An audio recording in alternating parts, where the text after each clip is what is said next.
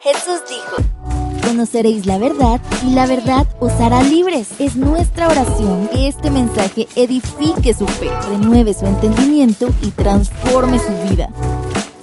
Este es un podcast de Casa de Libertad.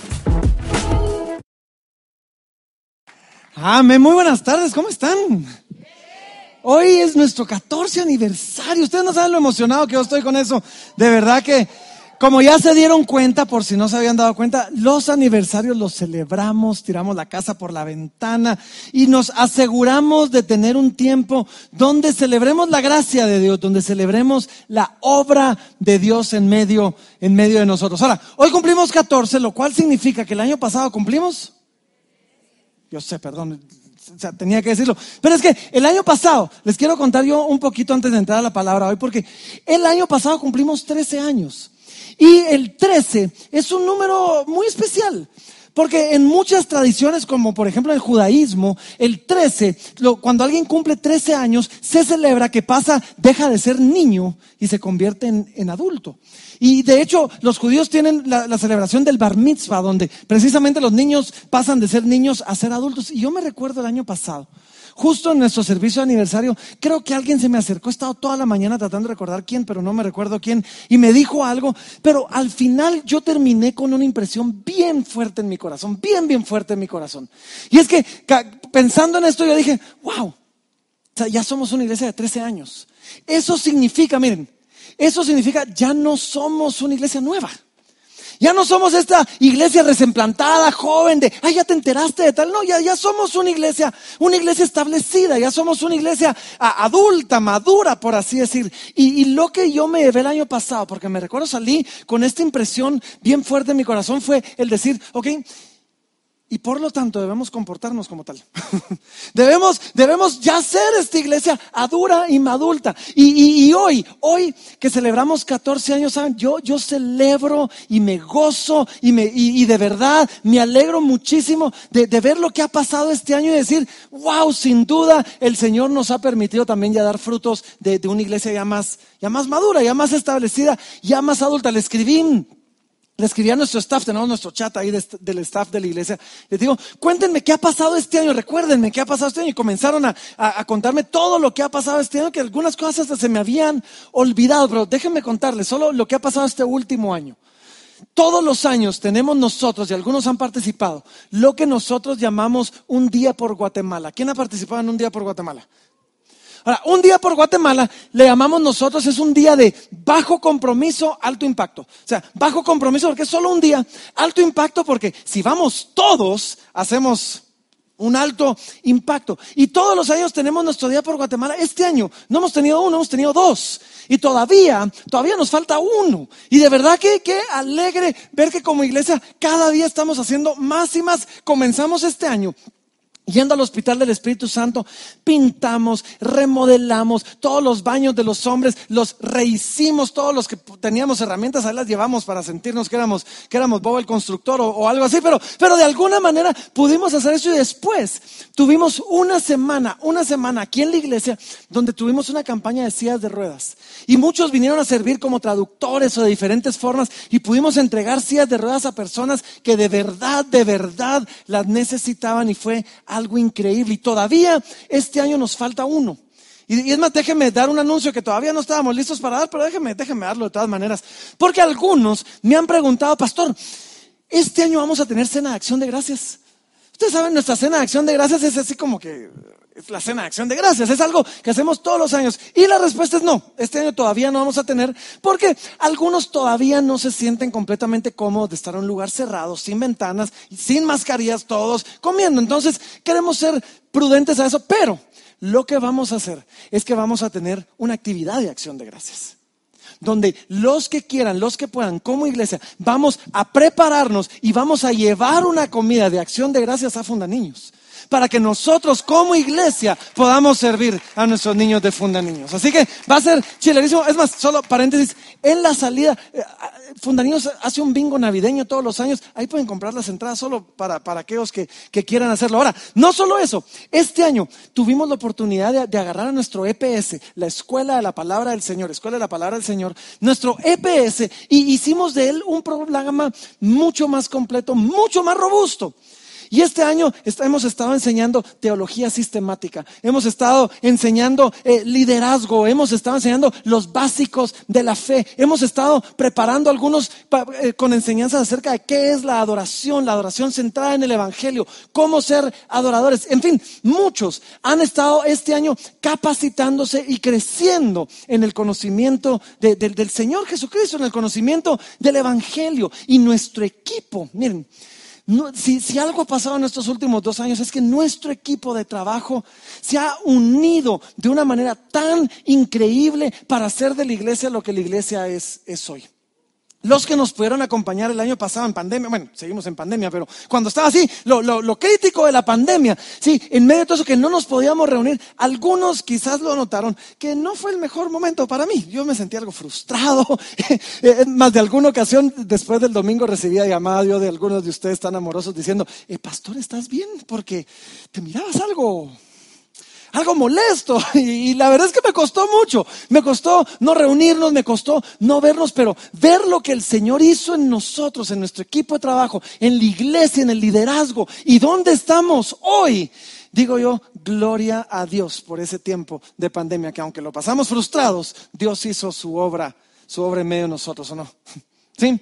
Ahora, no solo, no solo eso, nuestro ministerio de misiones, nuestro ministerio de misiones hoy en día reparte más de 40 toneladas de alimentos. Y la semana pasada, mensuales, la semana pasada dijimos 30 ministerios, pero realmente fue bien conservador. Son 30 ministerios constantemente.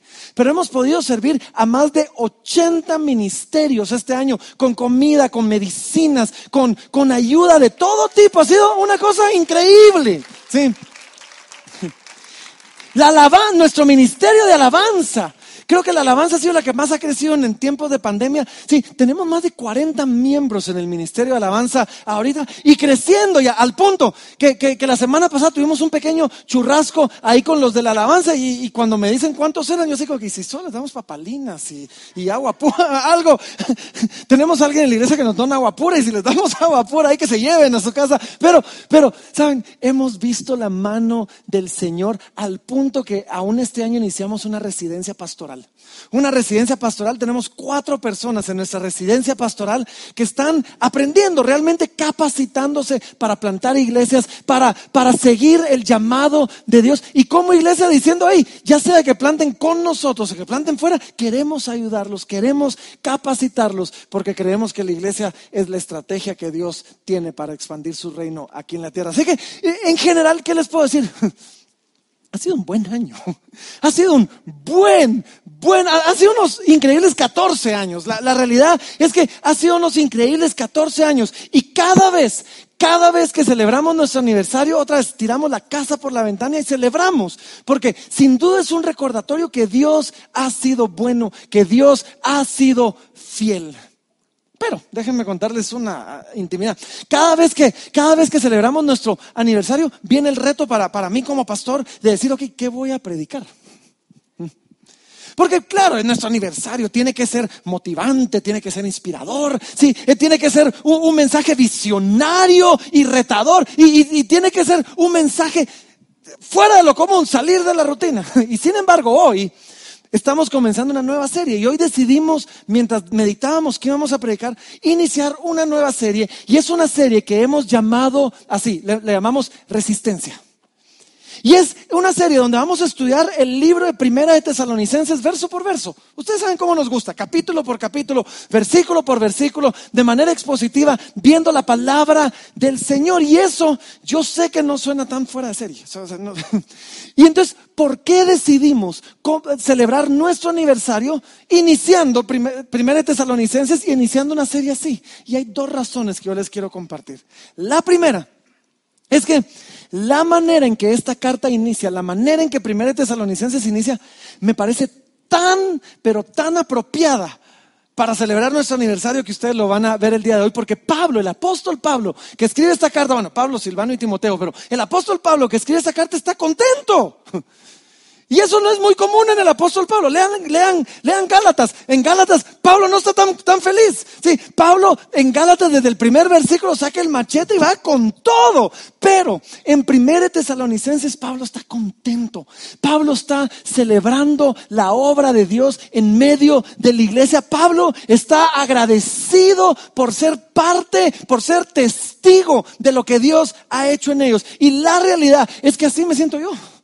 Y así se siente todo nuestro equipo y todo nuestro liderazgo de, ver lo que Dios hace en medio de nosotros. Hoy es un día que estamos contentos, de verdad. Estamos agradecidos de ser parte, agradecidos de ser testigos, de, ver lo que Dios ha hecho en medio, en medio de nosotros. Así que nos pareció muy apropiado, ahí van a ver, muy apropiado cómo esta carta comienza y cómo nosotros nos sentimos el día de hoy. Pero número dos, es que,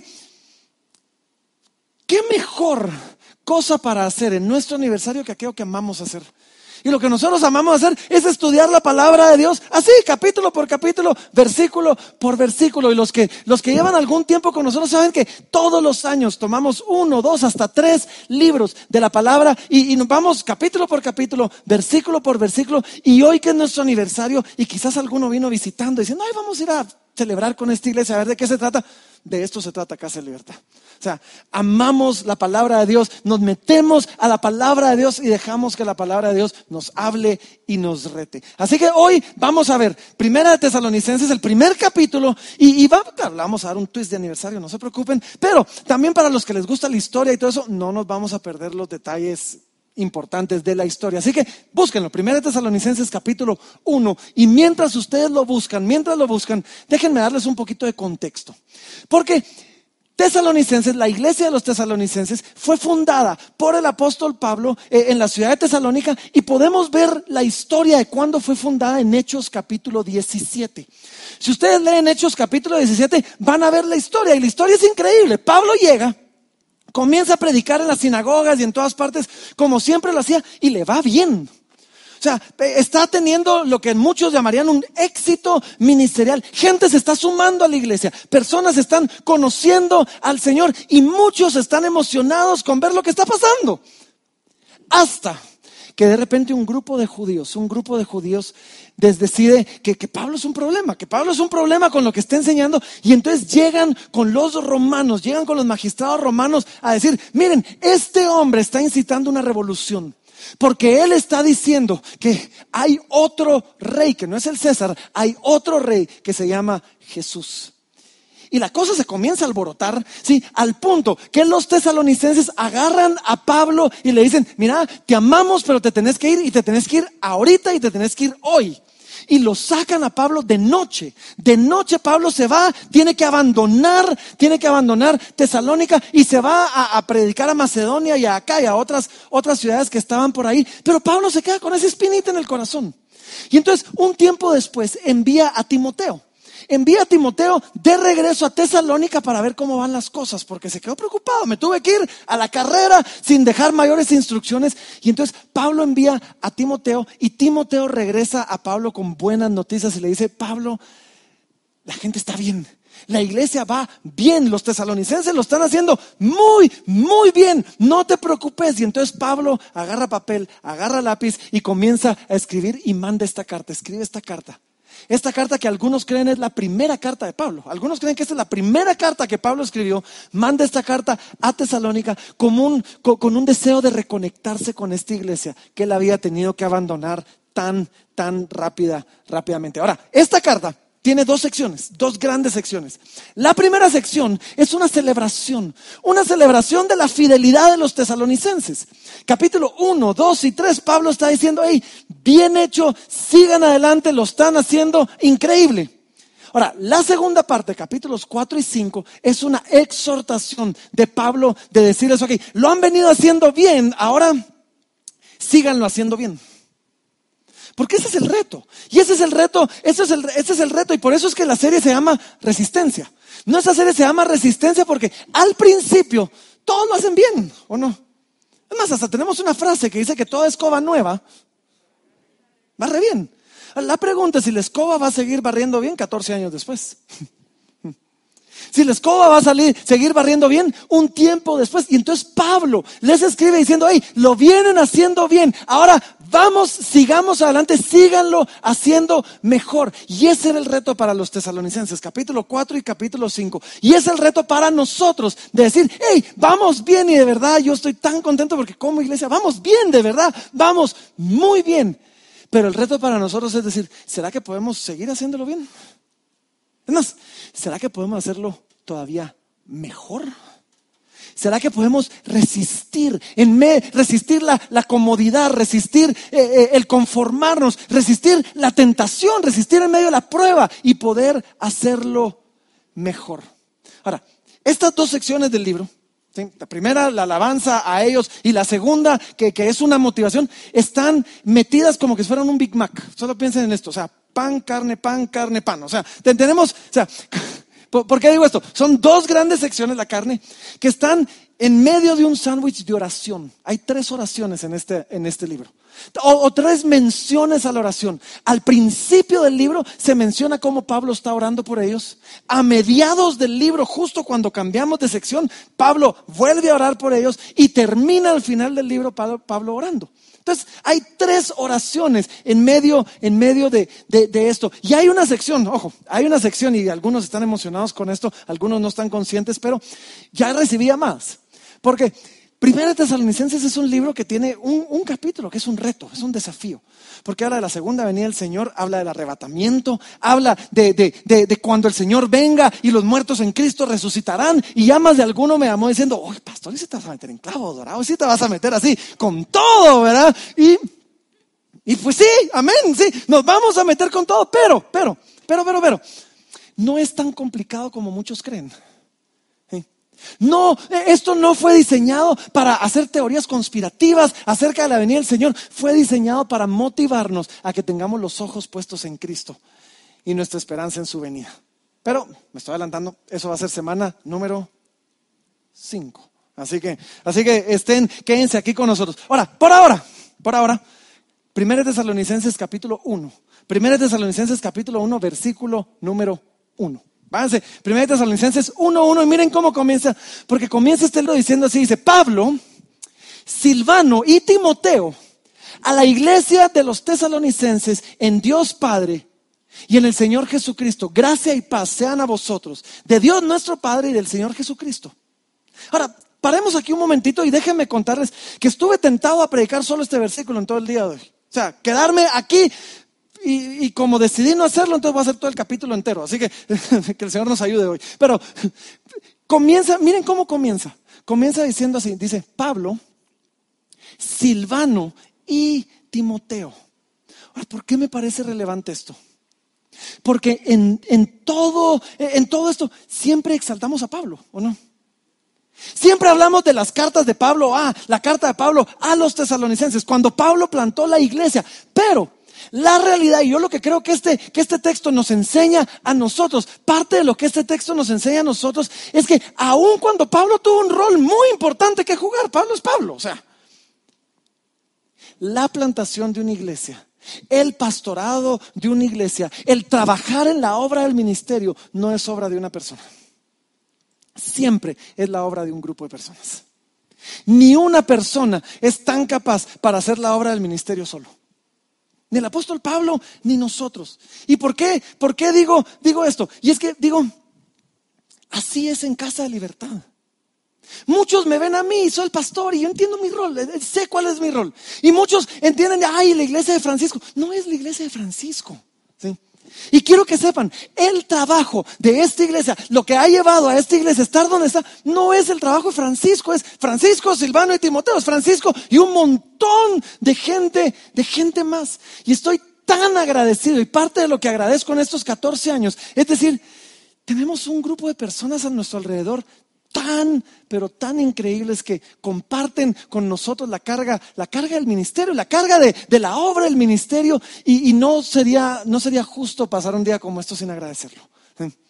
Tenemos ancianos, ancianos que comparten la carga con nosotros, increíbles, dan de su tiempo, dan de su talento, dan de su, dan de su tesoro todo el tiempo. Y Cada uno de ellos son voluntarios, no reciben un solo centavo de parte de la iglesia. Y, a eso sumémosle un grupo de staff. Ellos sí ya son pagados por la iglesia, pero e, ellos son los que se encargan de que cada locura que se nos ocurre de alguna manera funcione. O sea, de alguna manera la logramos, la logramos hacer. Y, un grupo de voluntarios. Wow. Miren, semana a semana hacemos, hacemos cuentas, vemos cuántos vinieron y, llevamos todas esas estadísticas. Pero la estadística que más me impresiona a mí es cuando decimos, ¿y cuántos sirvieron ayer? ¿Cuántos creen ustedes que se requiere para que Casa de Libertad haga lo que hace en cuanto a voluntarios un domingo? Alguien, un número así. 20, 30, 40. Semana a semana somos entre 50 y 60 voluntarios.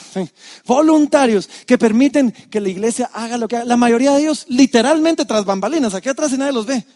Generalmente muchos de ellos levantándose muy temprano los domingos viniendo a servir. Nadie les agradece nada porque muchas veces van, vienen y ni cuenta nos damos. Pero ahí están por amor al Señor y por amor a la obra del ministerio. Y eso es lo que Pablo está diciendo. Pablo está diciendo, hey, es Pablo, es Silvano y es Timoteo. No es solo Pablo. ¿sí? La obra de una iglesia requiere a un equipo. Y entonces, de parte de ese equipo, y, créanmelo, de parte del liderazgo de la iglesia, yo quiero desearles a ustedes lo mismo que Pablo les desea y les dice, gracia, miren, gracia y paz de Dios el Padre y de nuestro Señor Jesucristo. Cuando yo estaba escribiendo esto, me recuerdo estar escribiendo y escribí. Y este es un saludo muy popular eh, en las cartas de Pablo. Y después dije, no, voy a investigar eso. Entonces me puse a investigar cuántas cartas tienen este saludo. El apóstol Pablo escribió 13 o quizás 14 cartas. 13 cartas, pero 13 que estamos seguros que escribió el apóstol Pablo. ¿Cuántas de ellas creen ustedes que comienza con este saludo? ¿Dos? Trece. Todas y cada una de las cartas comienzan así, gracia y paz. Algunas le suman gracia, misericordia y paz. Y es que saben, la gracia y la... Y no solo Pablo, Pedro también escribió en sus cartas gracia y paz. El apóstol Juan en el Apocalipsis y en segunda de Juan, gracia y paz. Las únicas cartas del, del Nuevo Testamento que no llevan este saludo son Santiago, Hebreos, primera de Juan, tercera de Juan y Judas. Todas las demás llevan este saludo. Y es que la gracia y la paz de Dios son el deseo de Dios para nosotros. Dios desea que experimentemos su gracia. La gracia que Él nos da al haber enviado a su Hijo a morir por nosotros, la gracia que tenemos cuando Dios dejó su trono, se humilló, se hizo hombre, murió en la cruz para que tú y yo podamos acercarnos al Padre. Esa es la gracia de Dios. Ese es el Evangelio que nosotros predicamos. Y entonces Pablo dice, hey, el deseo de Dios, mi deseo, es que todos nosotros abracemos la gracia, experimentemos la gracia, toquemos la gracia de Dios, porque donde hay gracia, hay paz. Donde hay gracia, hay paz para con Dios. Aquel que era extranjero, enemigo de Dios, alejado de Dios, por medio de la gracia se puede acercar confiadamente a Dios. Donde hay gracia, hay paz con nosotros mismos. Podemos entrar en paz con nosotros y algunos arrastrando pasados terribles. Pueden eventualmente encontrar en la gracia de Dios la habilidad de dejar eso atrás y seguir adelante. Y donde hay gracia, hay paz para con otros. Porque la gracia de Dios me permite hacer paz con mi hermano. La gracia de Dios me permite perdonar a aquel que me ha fallado y perdonar a mi prójimo. Y así que, hey, de parte de Pablo, Silvano y Timoteo, de parte mía y de todo el equipo, gracia y paz. Gracia y paz a todos nosotros de parte de Dios el Padre y de nuestro Señor Jesucristo. Amén. Ahora, sigamos adelante, versículo número dos, porque miren, miren cómo, cómo, cómo sigue, dice así, dice, damos siempre gracias a Dios les dije, Pablo está contento. Damos siempre gracias a Dios por todos vosotros, haciendo memoria de vosotros en nuestras oraciones. Ahora, aquí es donde me voy a tener un poquito el día de hoy, sobre todo que es nuestro aniversario. Porque, ¿saben? Aquí podemos leer y Pablo está contento. Pablo está feliz con ver la obra de Dios en medio de los, de los tesalonicenses. Y entonces dice, hey, yo doy Siempre gracias a Dios. O sea, es un gusto pastorear esta iglesia, es un gusto trabajar en el ministerio, es un gusto haber hecho esta obra. Eso es lo que Pablo está diciendo. Y es que Pablo está experimentando lo que yo creo que lo que Dios quiere que experimentemos todos nosotros en donde quiera que estemos. el placer, el deleite de hacer lo que hacemos. Demasiada gente, demasiada gente el día de hoy se levanta temprano en la mañana y dedica la mayor parte de su vida a hacer algo que los hace completamente infelices. ¿O no? Y, sus trabajos los hacen miserables, detestan sus trabajos, detestan, pero ahí están. Pero no era el caso de Pablo. Pablo dice, no, no, yo doy gracias a Dios por ustedes. Estoy tan contento de hacer lo que hago. Y es que Pablo entendía, Pablo había tenido la bendición de la que Salomón hablaba. Y Salomón, el hombre más sabio que existió, aparte del Señor Jesucristo, en Eclesiastés capítulo 2 y versículo 24, Salomón decía esto. Salomón decía, así decía, no hay cosa mejor para el hombre, no hay cosa mejor para el hombre, sino que coma y beba. Y que, y que su alma se alegre en su trabajo. Y después dice, también he visto que esto es de la mano de Dios. El caso de Pablo era diciendo, hey, yo me he disfrutado plantar la, iglesia de los tesalonicenses y quiero decirles, de verdad ese es nuestro caso. Es un deleite para mí, de verdad es un, es un placer para mí pastorear esta iglesia. En serio, en serio, he escuchado pastores que no hacen nada sino quejarse de sus iglesias. De verdad. Yo me he juntado con pastores que uno se junta con ellos una hora y la hora entera le cuentan a uno lo, terrible que es su gente, su iglesia, lo poco comprometidos, o sea, lo que sea. yo digo, ay, gracias Señor, ese no es nuestro caso. De verdad, gracias Señor, ese no es nuestro caso.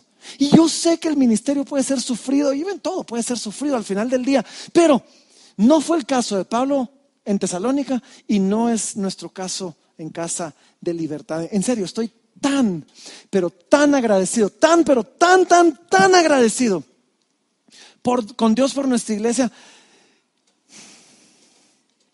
El autor de Hebreos, el, el, autor del libro de Hebreos, algunos creen que es Pablo, por eso les dije 13 o 14. El autor del libro de Hebreos habla sobre la importancia de que los pastores pastoreen con alegría y no quejándose, dice, porque eso no es provechoso. Y de verdad, Creo, creo yo que, que hay cosas, y, por eso les digo aquí me voy a detener, creo yo que hay cosas que hacen que una iglesia sea un deleite pastorear. Y yo mientras meditaba decía, ¿por qué es que es tan chilero nuestra iglesia? Identifiqué tres cosas que les quiero compartir. Primera, y me salgo del texto por un momentito, déjenme salirme del texto, ya voy a regresar a él. Primero, esta es una iglesia que no se queja. De verdad, amo eso. O sea, ustedes quieren verme de mal humor, quéjense. O sea, de, verdad, la queja es la kriptonita de este Superman, o sea, y el tráfico. Sí, o sea, la, queja sí, me, me, mata a mí por completo. Y sin embargo, claro, han habido quejas, pues no es que no hayan quejas. Pero eso es una iglesia que en general está contenta con lo que estamos haciendo y estoy tan agradecido a Dios por eso. Desde el primer día de la iglesia, tenemos una práctica que no muchos tienen. Pero tenemos una práctica y es que una vez al año, dos veces al año realmente, abrimos nuestros libros. Invitamos a nuestros miembros, ahí toman el curso de membresía, a nuestros miembros a, participar y decir, aquí están nuestros libros, esto es lo que ha entrado, esto es lo que ha salido, así se ha usado, y les damos un reporte de todo lo que ha pasado. El primer año de la iglesia, me recuerdo, invitamos a todos, dije, este sábado vamos a presentar, rendir cuentas y vamos, era innovador, esto era nuevo, nadie lo hacía. Y de repente llegó el sábado y ¿saben cuánta gente llegó? Una, una y lo premiamos haciéndole un anciano en la iglesia, porque de plano, o sea, Entonces yo me quedé un poquito así, entre molesto y entre que no entendía, dije, pero si queremos rendir cuentas. Entonces al día siguiente, el domingo, me paré en la entrada de la iglesia y a todos los que entraban, ¿por qué no viniste ayer? no te vi ayer, ¿qué te pasó ahora? y una y otra vez, gente nos decía, pastores que confiamos en ustedes. Es que no necesitamos que nos rindan cuenta, confiamos, yo sí, pero no, pero la Biblia nos llama a rendir cuentas, necesitamos. Pero estuve tan agradecido de escuchar una y otra vez gente diciendo, no es que amamos lo que están haciendo y confiamos en ustedes.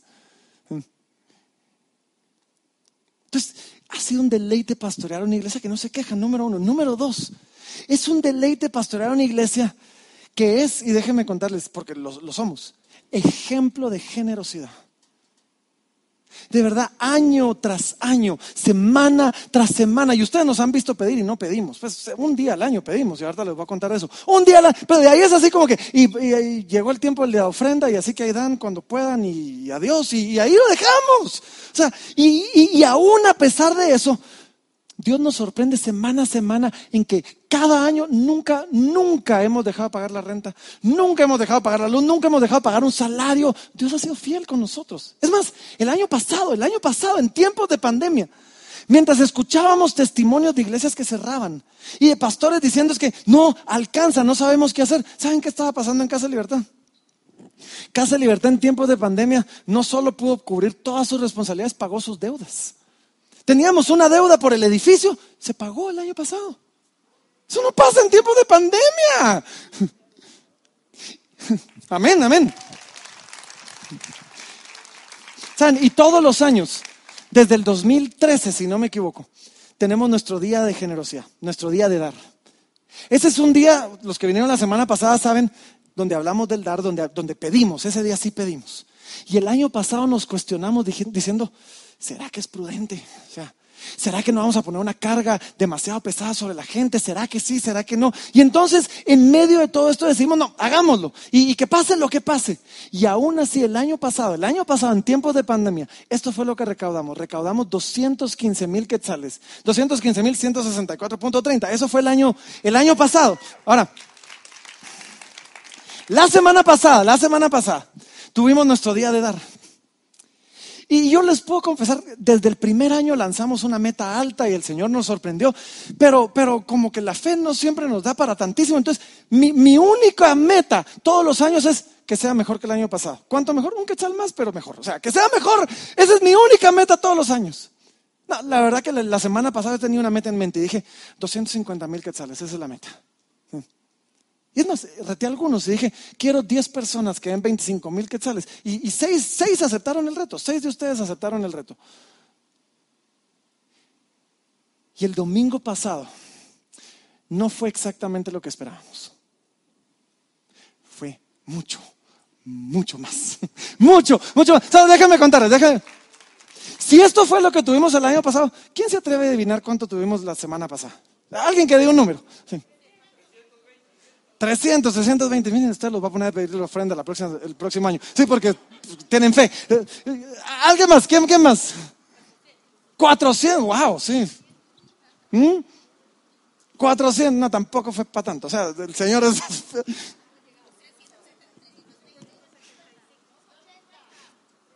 372 mil quetzales. 265.49 recaudamos. Dios es bueno, Dios es... Nos juntamos con los ancianos diciendo, creo que necesitamos un par de ministerios más porque el presupuesto que habíamos hecho no, no incluía tanto y así que, miren, Dios ha sido increíble y nuestra iglesia ha sido un ejemplo de generosidad que, de verdad me hace decir como Pablo diciendo, de, verdad yo doy gracias a Dios por ustedes. De verdad doy gracias a Dios por todos ustedes semana a semana. ¿Y saben qué es la tercera cosa? No somos una iglesia pastor dependiente. Y eso como me gusta. Yo me junto con pastores y, y es una pesadilla hablar con ellos. El día entero los llaman por teléfono. ¡Wow! Se pasan el teléfono. La reunión entera. Disculpame, es que un hermanito. Disculpame, es que una parejita. Mi teléfono nunca suena. De, verdad, yo creo que no me quieren hablar porque es, más, es más, hasta hace unos meses en Facebook estaba mi celular, cualquiera se podía meter a Facebook y sacarme, nunca suena.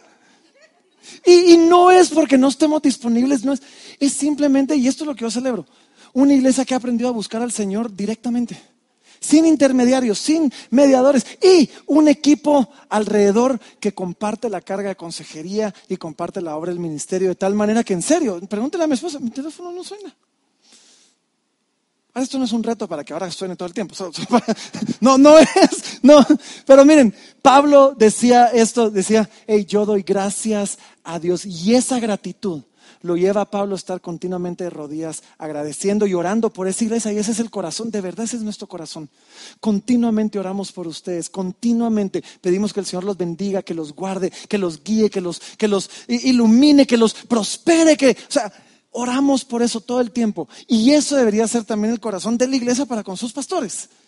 Pero ese es el capítulo 5, así que esperemos algunas semanas para llegar a eso. Versículo 3, miren, versículo 3 y caramba, le voy a meter un poquito turbo porque me tardé mucho. Versículo 3 dice, acordándonos, él, está orando y dice, acordándonos sin cesar delante de Dios y Padre nuestro de tres cosas. Pablo menciona tres cosas cuando ora por los tesalonicenses. Y dice, primero, dice, de la obra de vuestra fe. Segundo, del trabajo de vuestro amor. Y tercero, dice, de vuestra constancia en la esperanza en nuestro Señor Jesucristo. Entonces Pablo está agradecido, pero dice, en medio de todo hay tres cosas particulares que le agradece. Y la primera dice, es la obra de vuestra fe. Y es que la fe de los tesalonicenses era una fe tan genuina, tan real, que se había hecho famosa. Y en el versículo 8 nos dice, en Macedonia, en Acaya, ya escucharon lo que Dios hizo con ustedes. O sea, ya su fe se hizo famosa.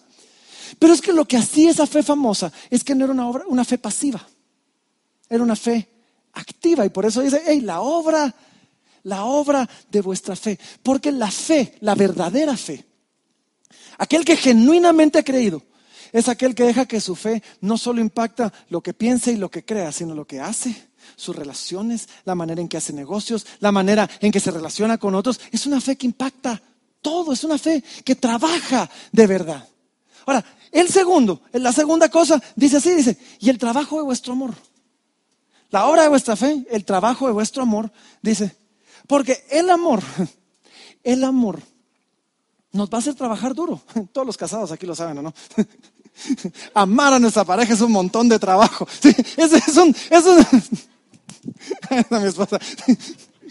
Pero es cierto, es cierto. El amor nos hace trabajar y el amor en Cristo nos va a hacer trabajar duro por el Señor y nos va a hacer trabajar duro por nuestro prójimo. Pero en Hebreos también, capítulo 6, versículo 10, nos dice que Dios no es injusto para olvidar el trabajo de nuestro amor, de cómo hemos servido a los santos y le servimos todavía. Así que si tú eres de los que ha dado su tiempo, se ha desvelado, ha venido temprano, por, por amor a la obra del Señor, quiero que sepas, el Señor no olvida eso. Y el Señor no es injusto para, no, para dejar de recompensar el trabajo de tu amor. Y número tres, dice, la constancia en la esperanza. Y esta es una parte importante de esta carta.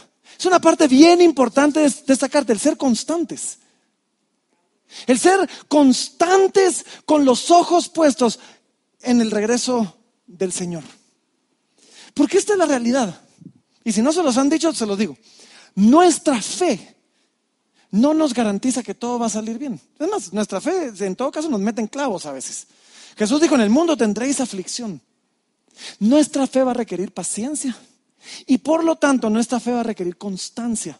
Porque no siempre las cosas van a salir cómo las esperábamos y cuándo las esperábamos.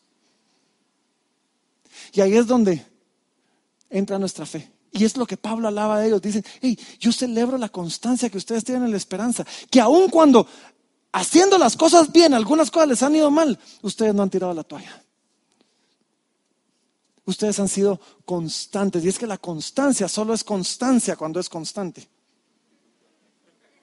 No estoy hablando, no era trabalenguas, es en serio. la constancia solo es constancia cuando es constante. Si yo digo que soy muy constante y dejo de serlo, no soy constante.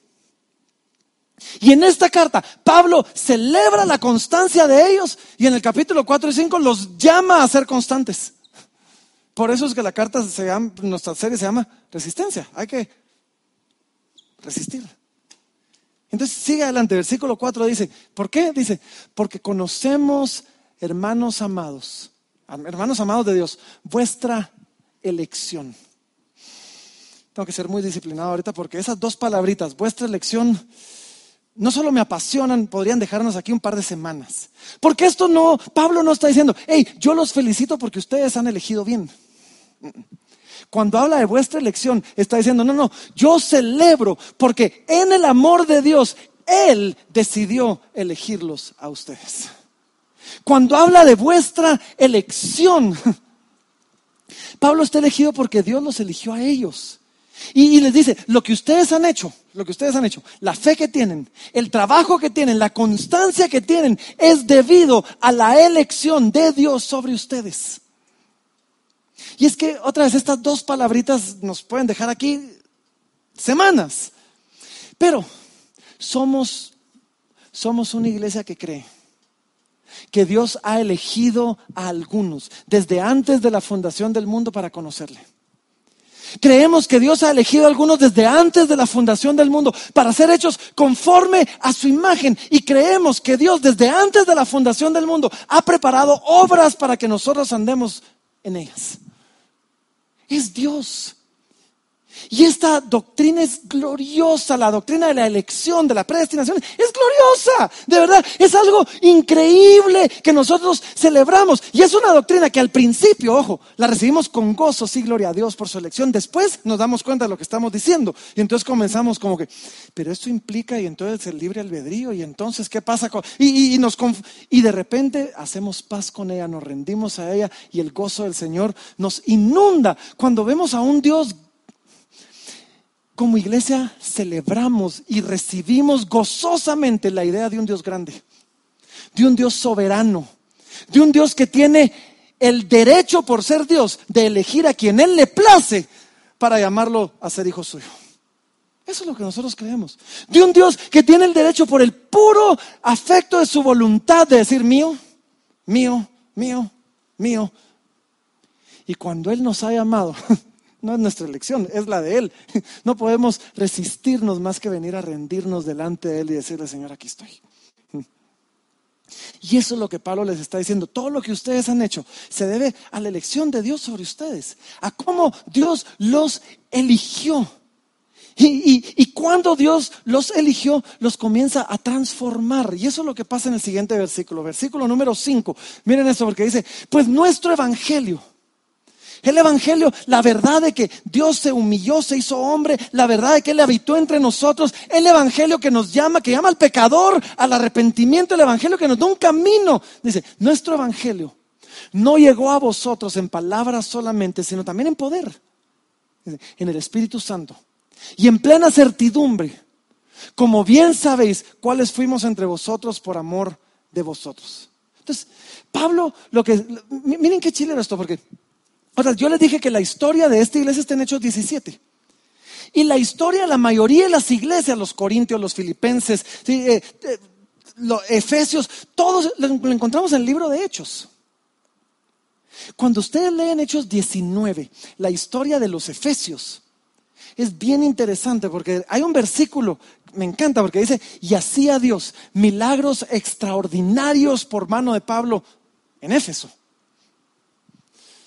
Pero eso no pasó en Tesalónica. En ningún momento leemos de un enfermo sanado, de un milagro hecho en, Tesalónica. Y sin embargo, sin embargo, miren esto, dice, nuestro evangelio llegó a vosotros no en palabras solamente, sino en poder. ¿Y qué es lo que yo quiero decir con esto? No limitemos, ojo, no limitemos, pónganme atención, porque esto es importante, no limitemos el poder de Dios solamente a esos milagros extraordinarios de sanidad. Hay mucho más que Dios hace por medio del Evangelio que solo sanarnos. Y, amamos eso. O sea, creemos en un Dios de... Acabamos de tener una serie llamada Dios de Milagros, pues. Y oramos por sanidades y vimos al Señor hacer cosas increíbles. Pero el milagro más grande que Dios puede hacer en la vida de cualquier persona no es la sanidad de un cuerpo, sino de un alma.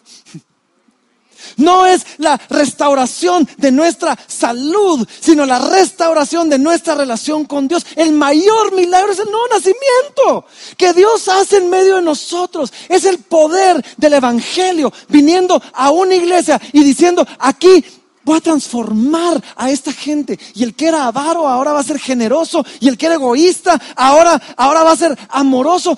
Ese es el poder de Dios. Y soñamos, yo sueño yo sueño con una iglesia que experimente y que pueda ver el poder transformador del Evangelio en toda su expresión. Poder para salvar, poder para restaurar y poder para sanar. Ahora, quizás hubieron milagros que no se escribieron, y de eso está refiriéndose. Pero simplemente yo entiendo que el poder del Evangelio es aquel que viene y transforma una persona y la hace nueva. Y por eso es que, que Pablo dice, hey, la palabra llegó con ustedes, no con palabras solamente. Y ese es mi deseo como pastor. Si ustedes vieran el tiempo que le invertimos preparando el mensaje, estudiando, son, son horas de horas. Pero mi deseo, mi deseo, es que esto no solo sean palabras bonitas, bien estructuradas y muy elocuentes. Mi deseo es que sea su palabra, que por el poder del Espíritu Santo no solo llena nuestra mente, sino transforma nuestra vida entera y hace de nosotros nuevas personas. Ese, ese es nuestro deseo. Y así, y así es como vemos la evidencia de nuestra elección.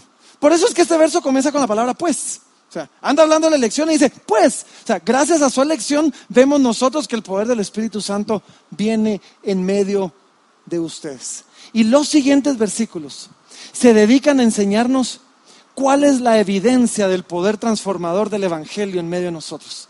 Así que miren esto, versículo que nos toca, 6. Dice, y vosotros vinisteis a ser imitadores de nosotros y del Señor. Ahora, paremos aquí. Qué responsabilidad más increíble, ¿no?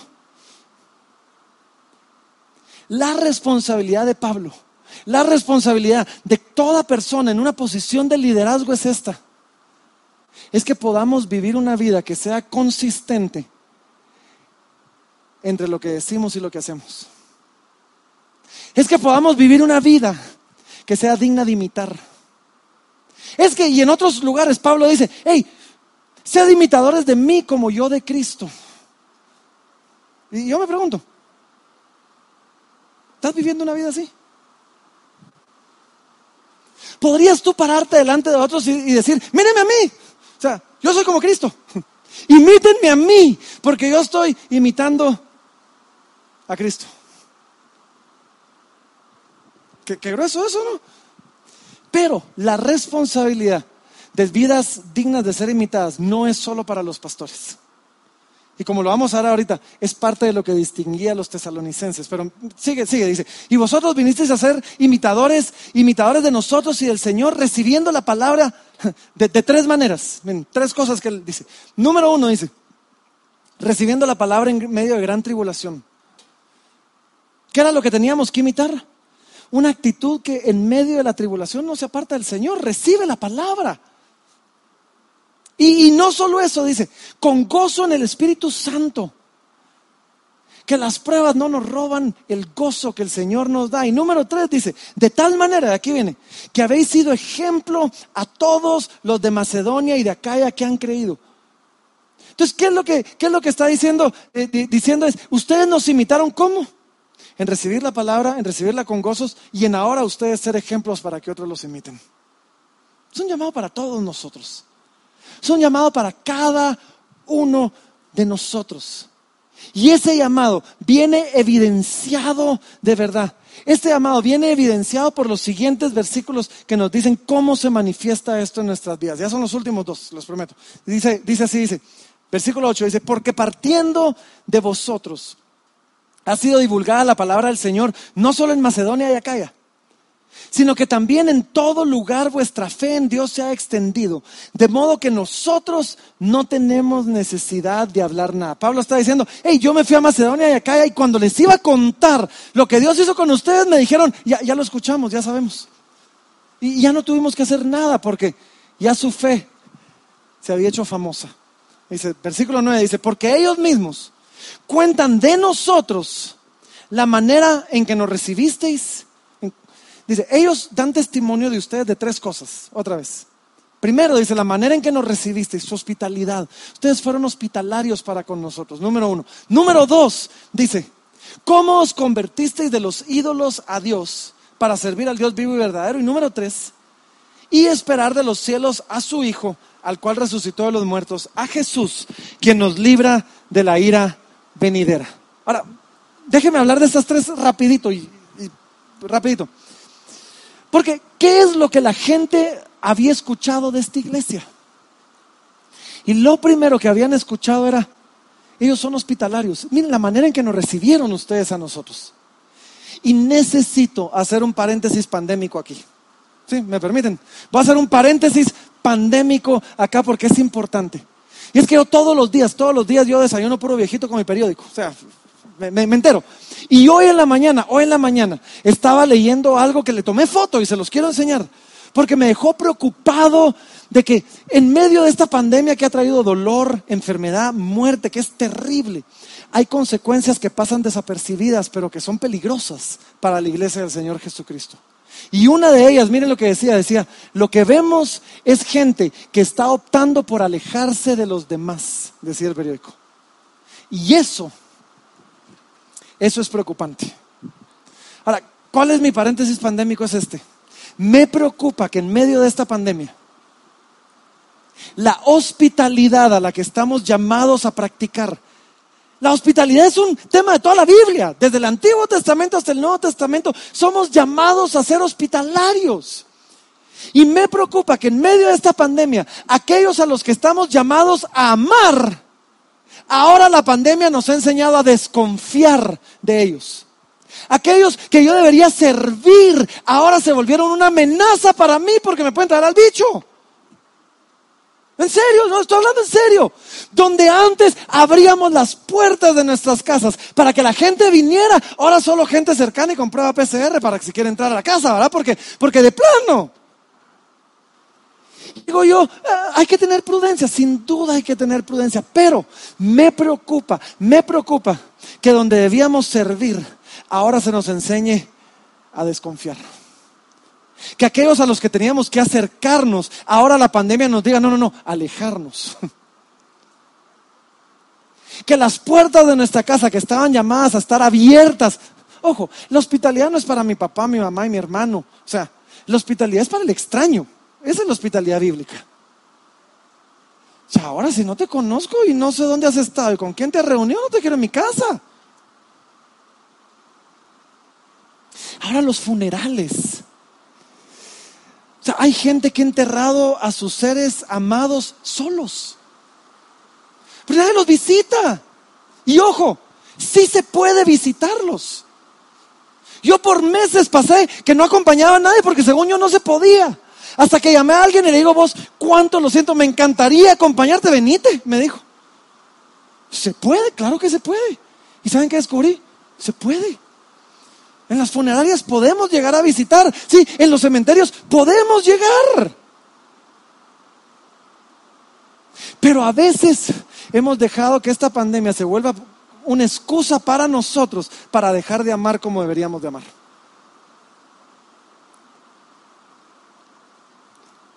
Y lo que Pablo les está diciendo es, lo que es famoso de ustedes es su hospitalidad.